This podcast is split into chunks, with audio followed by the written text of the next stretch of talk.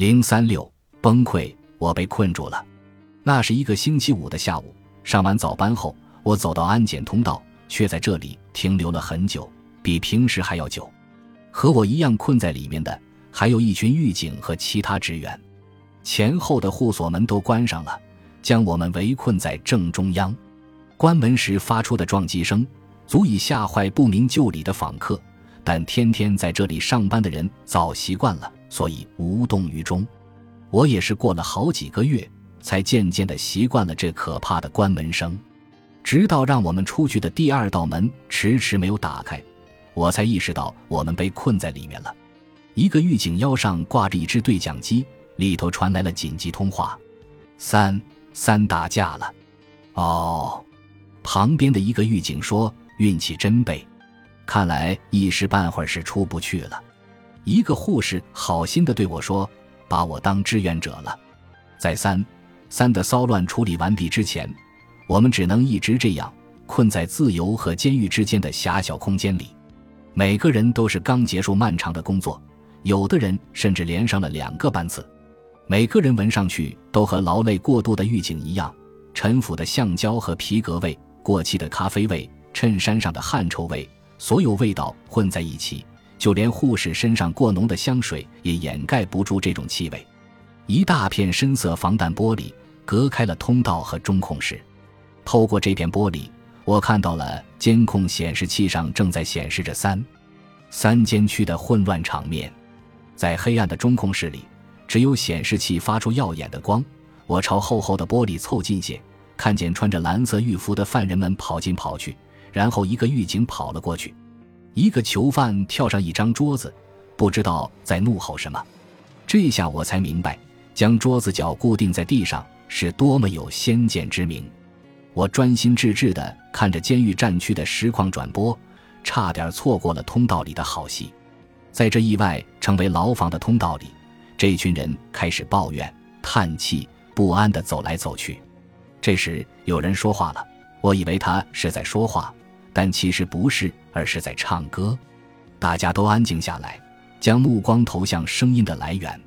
唱歌的是一个男子，长得像一只巨大的拉布拉多搜救犬，耷拉着耳朵，脑袋比身子还要大，制服皱巴巴的，胡须参差不齐，挺着啤酒肚，咧着一张大嘴，一边笑一边唱：“我的伤心无法诉说，所有事都让我心灰意冷。”站在安检通道另一头的一个狱警冲他骂道。我们一分钱都不会给你的，你这个卖唱的死胖子！有几个人笑了起来，其中大部分是狱警，但他毫不理会，自顾自地唱着。尽管声音不大，却渐入佳境，还有了节奏感。他开始投入其中，握起拳头当麦克风，在这塞满人的狭小空间里，努力地摆出演唱爵士乐的各种姿势。我知道的唯一例外是，当我私下外出寻欢，却赶不走长久的寂寞，蓦然回首，却看见，随着歌声，这个穿着笨重警靴的大块头男人，却灵魂的旋转起身子，出乎人的意料，脸上带着调皮的笑。他不停地旋转着，直到他像唱小夜曲似的旋转到一个小巧丰满的外包员工面前，与他四眼相对，这才停下。你的秀美容颜，他的脸刷的就红了。每个人都笑了，我突然想起三三的骚乱，于是又将注意力转回到监控上。香槟也无法使我兴奋，酒精已经让我意兴阑珊。当狱警唱到这句副歌时，困在通道里的每个员工又都笑了，包括我在内。这不是对三三的暴乱无动于衷，反而正是因为他，我们才有机会站在这里笑。在这种地方工作，就要有幽默感。否则，你只会越来越苦闷或者麻木不仁。幽默通常会变成黑色的。不久前，监狱里举办过一次员工节日聚会，在交换礼品环节，有人送了一个恶搞的洗漱袋，里面装着廉价的小牙刷、牙膏和肥皂等浴室用品。这是给那些没钱在监狱小卖部买这些东西的穷犯人的。洗漱袋是对监狱孤独的一种更心酸的表达。当一个社工从帽子里掏出洗漱袋时，我们二十多个人全都笑了。当时我在心中问自己的不是这个玩笑幽不幽默，也不是这个玩笑有没有品味，而是它到底好笑在哪里。一部分原因是这个袋子出现在不该出现的地方，更主要的是在监狱里，你只有两种选择：要么黑色幽默，要么没有幽默。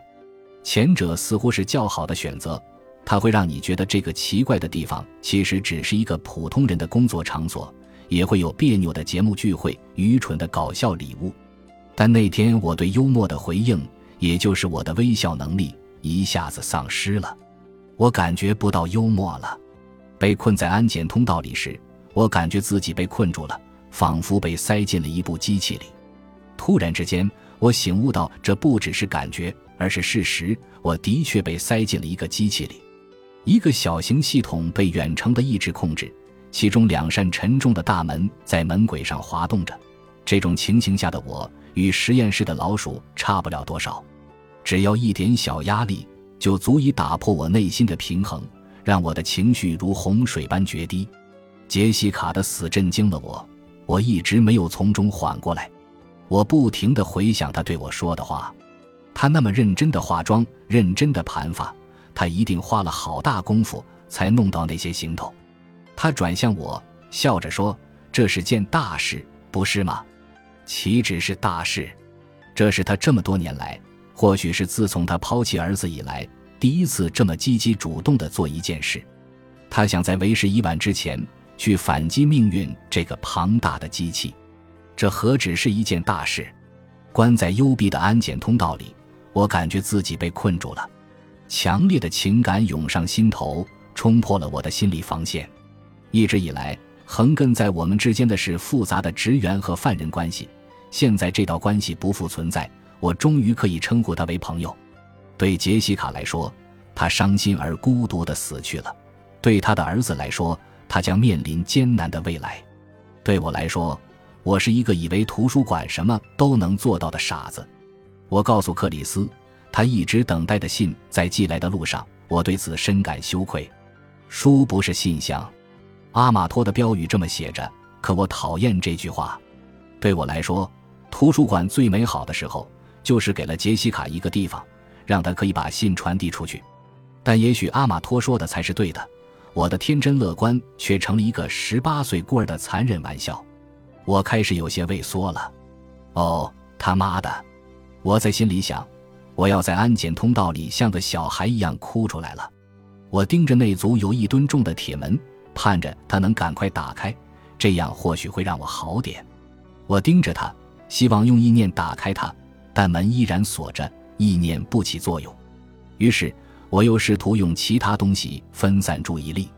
我将目光投向中控室，里面有黑色的身影走动着，在微微闪烁的红绿指示点后面，在各种开关和操作杆后面，在放着三三监区暴力活动的显示器光亮下，在监视着整个监狱的显示器光亮下，有一道道黑色的身影，有的站着，有的坐着，有着靠着，有的拿着纸杯子喝咖啡。从我站着的位置，我看不清他们长什么样子，也看不清他们在干什么。但我注意到两只女人的纤纤素手像钢琴家一般在控制板上操作着。我以前没有注意过，如此冷酷的大门，操控它的居然是一双如此优雅的手。他们的主人隐没在黑暗中，只看得见一盏小灯下几根精致的手指按下按钮，拉动开关。经过一段痛苦的等待。他终于按下那至关重要的一下，沉重的铁门轰隆隆的打开。我们出来时已是第二天了。本集播放完毕，感谢您的收听，喜欢请订阅加关注，主页有更多精彩内容。